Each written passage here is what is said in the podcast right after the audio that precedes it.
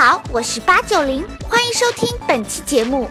如果你喜欢我们的音频，也可以上爱奇艺搜索吴晓波频道，可以观看带有授课 PPT 和我八九零随时弹幕吐槽的完整节目哦。如果视频和音频都让你意犹未尽，快来微信公众号，同样搜索吴晓波频道，每天都可以收到有关于财经信息的推送呢。我们的口号是让商业更好看，等你来哦。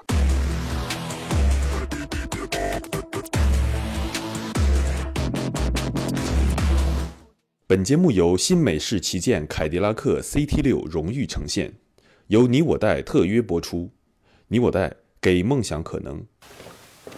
八九零好，大家好。吴老师好，世界如此喧嚣，真相何其稀少。大家好，我是吴晓波，欢迎再一次来到吴晓波频道。我们现在每天啊看一些客户端，如果看到财经新闻的话，经常我们会看到一个名词，叫做 VR。VR 今天火到一个什么地步呢？我告诉大家，在中国啊，任何一家互联网公司、一家硬件公司，OK，哪怕是一家文化公司，你只要说我这个公司跟 VR 没有任何关系，我没有一个 VR 战略，你都不好意思来混，都不好意思参加任何的论坛，都不好意思我已经跟上了这个时代的潮流，然后火到怎么一个地步呢？在做这个节目前，我跟八九零同学说，你帮我去查一下。百度上，你去搜 VR，你可以搜索多少处词条呢？八九零多少条？嗯，七千九百三十万条。你去搜电冰箱，多少条呢？两千五百三十万条。你就知道 VR 现在火到怎么样的一个地步了。那么，VR 到底是个什么东西？它在未来啊，会对我们的生活带来哪些改变？VR 在今天的这个所有的战略，它是真实的呢，还是一个泡沫？有人说 VR 是二零一六年中国高科技行业里面最大的一个泡沫，是这么吗？它有未来吗？今天我们来谈谈这个话题。什么叫 VR 呢？VR 就是我家八九零，它是虚拟的，我是现实的，叫做虚拟现实，叫做 VR，就是。你用计算机的方式能够重构出一个虚拟的世界，然后呢出现真实的结果。很多年以前有一部电影，八九零不知道有没有看过，我们很多人可能看过，叫做《黑客帝国》。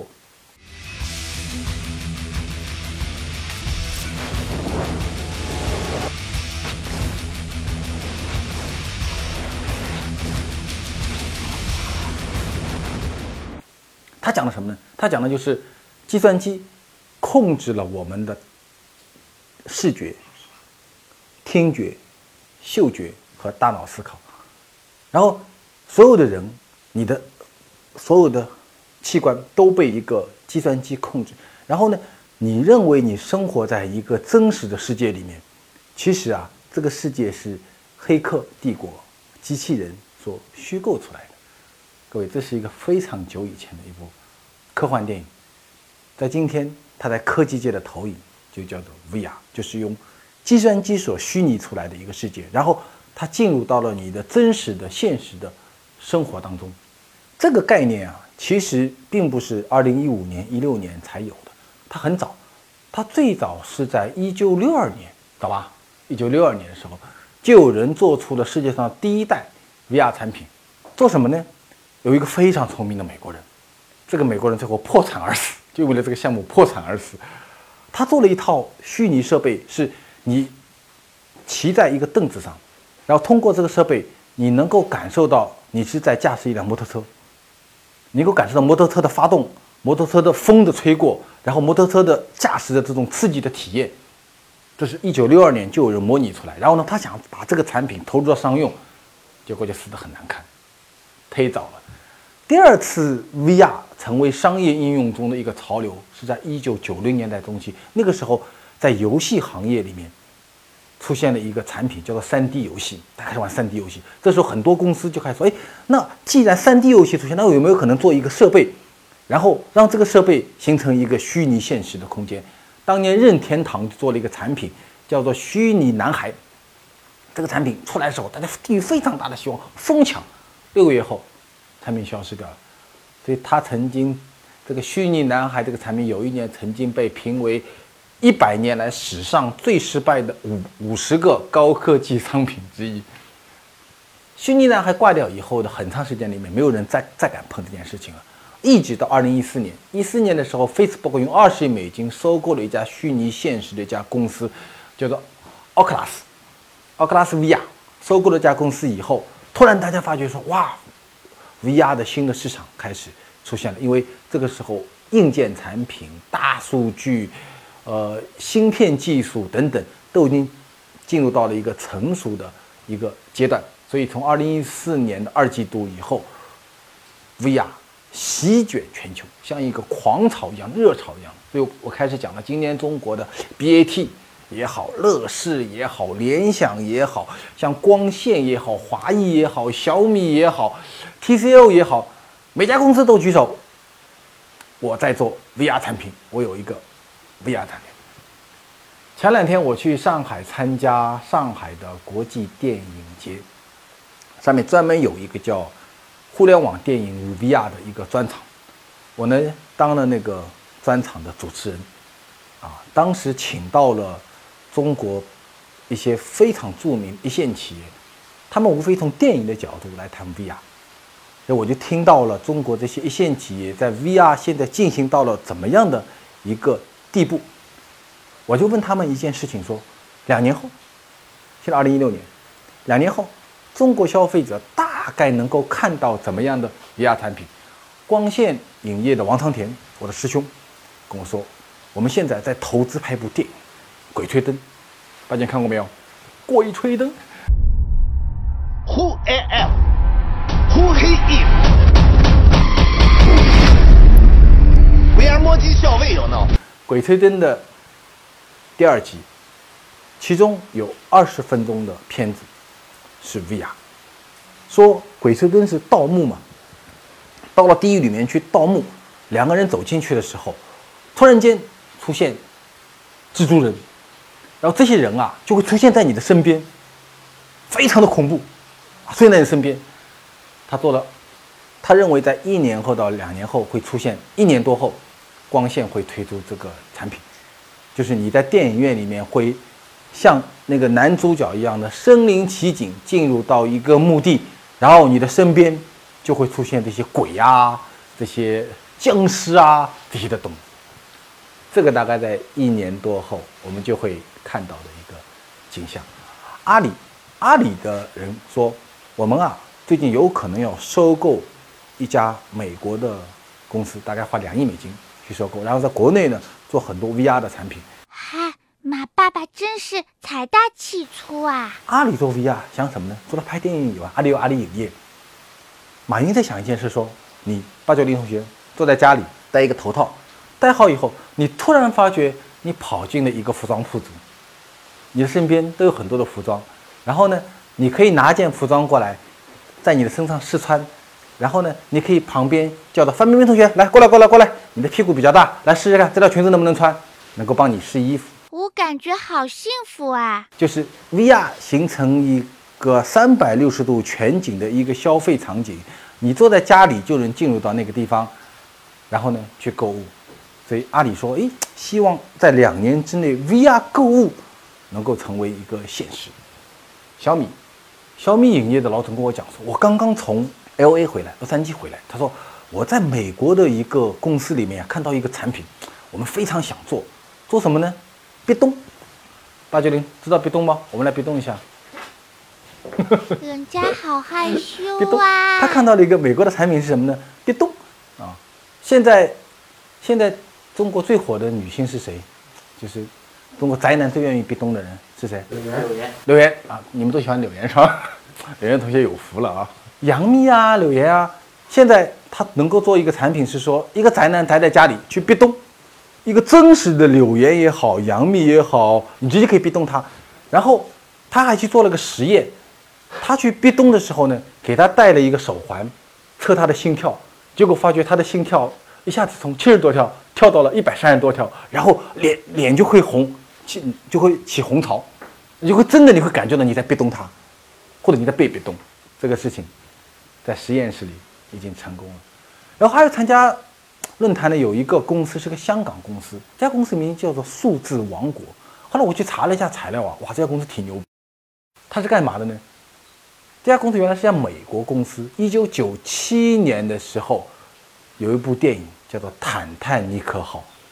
这家公司是坦坦尼克号所有特效的一个制作者，他因此得了奥斯卡的特效奖。这家公司得过九个奥斯卡的特效奖，所以全世界做电影特效最牛一家公司。后来呢，到了几年前，他被香港的一家公司被收购掉了。所以这家公司，我们很高兴的告诉大家，是一个属于华人的公司啊，数字王国。数字王国现在也在做 VR。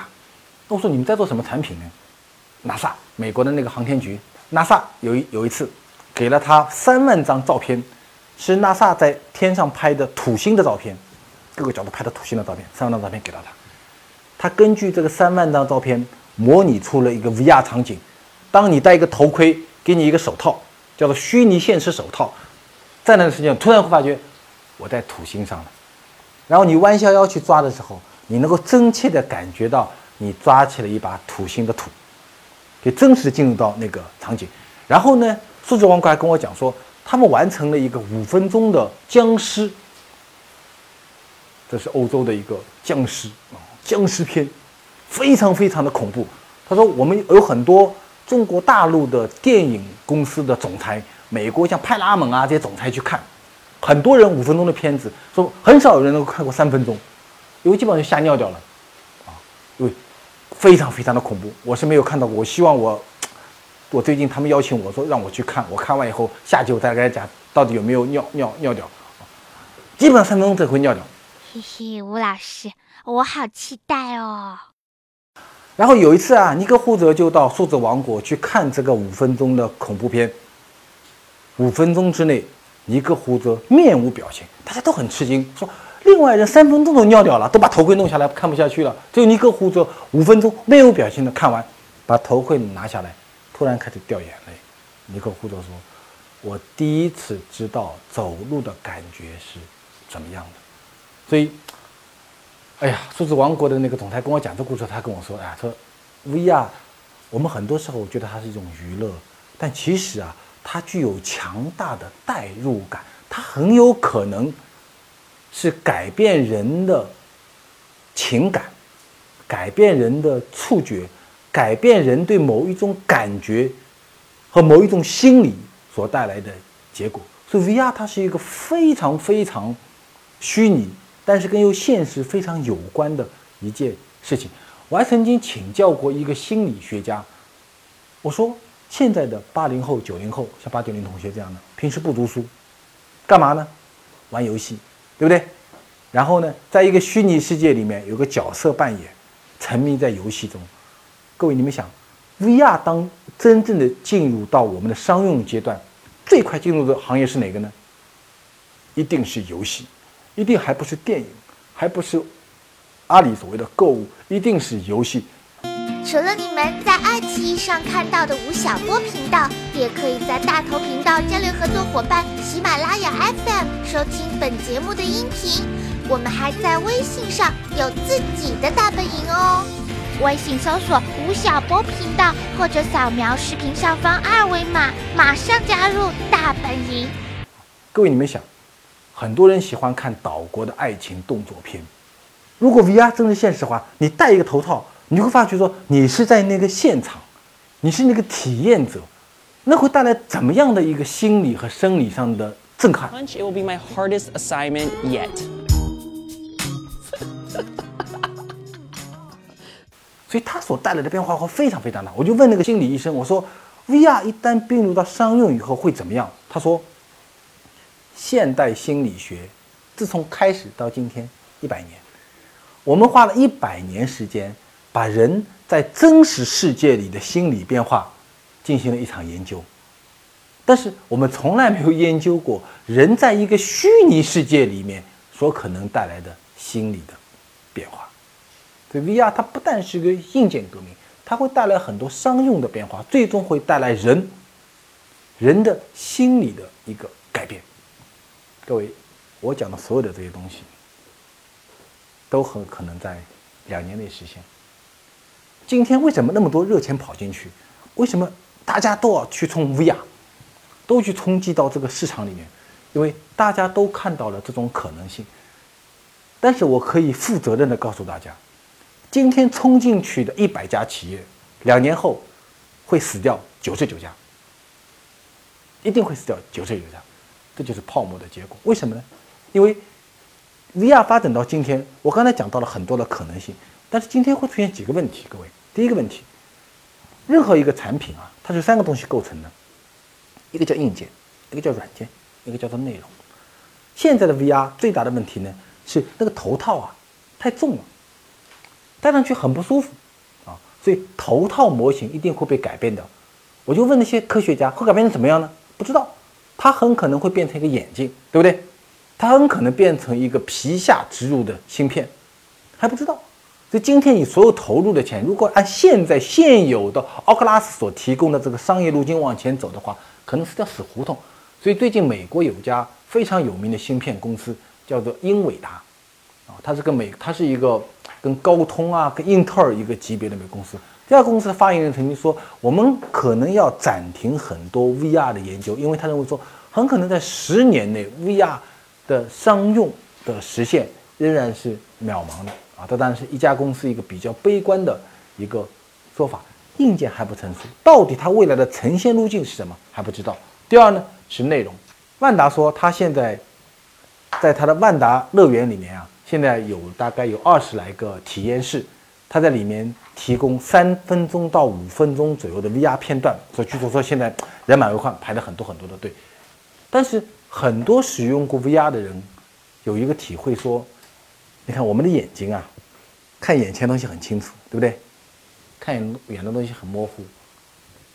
然后呢，三百六十度可以旋转，对颜色的感知，对温度的感知，这个东西是几万年所形成的一种生理状况。VR 会改变我们的这个认识，看近的很清楚，看远的更清楚。”所以戴上 VR 头套的人，在现在的科技含量里，没有一个 VR 产品可以超过二十分钟。基本二十分钟时，你一定会晕眩。所以硬件不成熟，软件体验不成熟，人体医学不成熟，所以 VR 在今天啊，还是一个概念，大量的热钱冲进去，但是我们呢，还是看到了 VR 所可能带来的很多的变化。很多的可能性，在一九九六年以后，全球的科技进步是被互联网所带来的。互联网经历了二十年的冲击，冲垮了我们的很多的行业，最终它由一个高科技的产品，今天变成了我们生活中的基础设施。所以，互联网的信息化革命基本上已经完成了。信息化革命。在硬件产品上面，在过去五年里面的一个革命性产品是什么呢？八九零同学，你猜猜看，是手机吧？哎，你那么聪明，是手机，对不对？是那个伟大的乔布斯，把互联网的基因技术植入到了这个叫做苹果的硬件手机中，它改变了我们的很多的生活方式，很多的交流方式。所以，手机是互联网带来的硬件革命的第一个产品。那么接下来还会带来很多产品，比如说一个叫马斯克的同学，他是在主攻什么呢？说互联网对汽车行业的硬件有没有可能带来冲击性的变化啊？大家汽车在攻击，VR 是另外一个。我认为 VR 是手机和汽车以外的另外一个，可能是更具有革命性的一个技术。最近有一部电影叫《X 战警》，八九同学看了没有？这部电影里面有一个教授，这个教授啊，他有一个实验室。当他进入到这个实验室的时候，他会干一件事，他会戴一个头盔，戴在头上的时候，他意念可以去控制说，我要在全球范围内去找到这个人，这个在什么地方呢？这个人叫八九零，他现在在哪个地方？他就可以穿越所有的时间和空间，去找到那个人。What is it? Oh God, he can control all of us.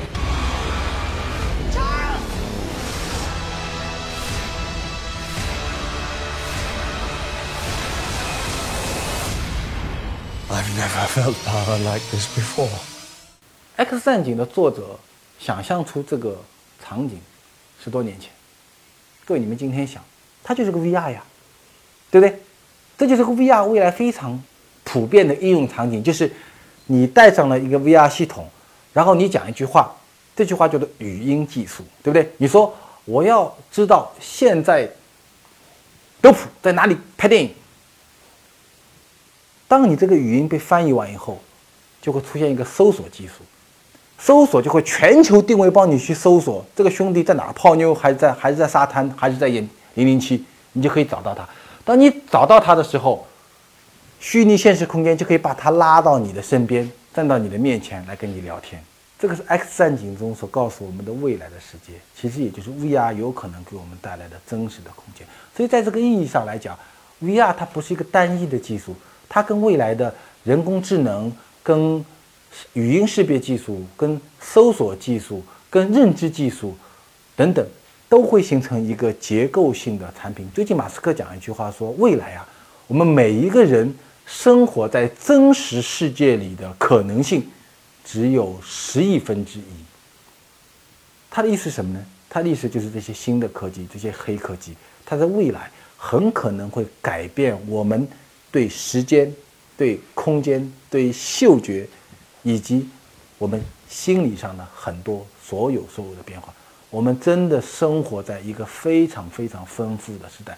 那天我在参加完了上海国际电影节 VR 专场的讨论完以后，我有一个很大的感慨。我说啊，我们这一代人真是一个被科技进步不断的像潮水一样往前冲的人。我们的人生非常的精彩，然后呢，我们的生活工作的速度会变得非常非常的快。再然后呢，我们的情感表达、宣泄和实现会变得非常非常的廉价。最终呢，我们每一个人在虚拟现实里面都会变得越来越孤独。这就是我们今天的现实人生，也是我们的虚拟现实。科技进步的时代，潮水一样涌着我们向前，许多东西像泡沫那样飞扬，转瞬即逝。我不愿被虚拟，我更愿生活在一个真实而有温度的世界。怎么样，八九零同学？网友有好多问题要问你哦，一个一个来。吴老师你好，我是一个九零后，即将走入社会，我想从一个初学者的角度向您请教，如何学习理财嘞？应该从哪些方面入手呢？呃，如何学习理财？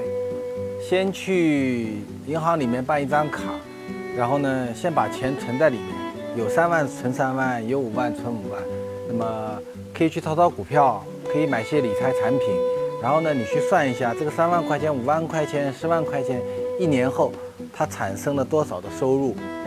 那么如果你定存的话，可能只产生几百块的收入；你买股票，你还可能亏钱；那你买些理财产品，哎，每年可能有百分之八、百分之十的收入。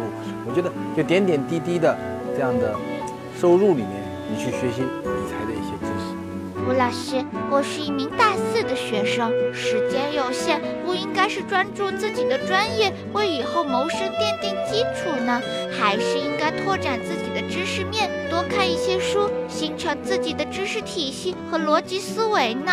啊，我觉得应该不矛盾，因为我觉得年轻人来讲吧，你别的东西没有，你时间很多，精力很充分，所以你必须要认真的学习你的专业知识，同时一定会有时间去拓宽你的思路。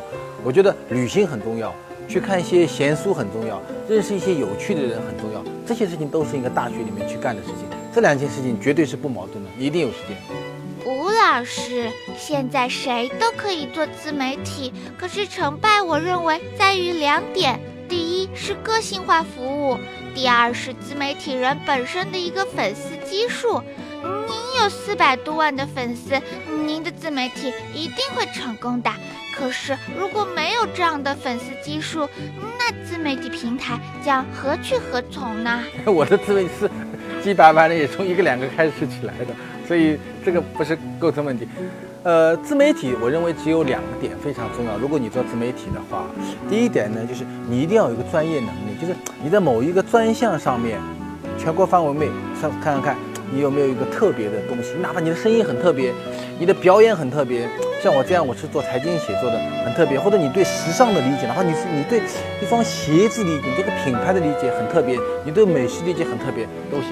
你要一个专业能力，第一点。第二点，你必须要能够持续不断的生产内容。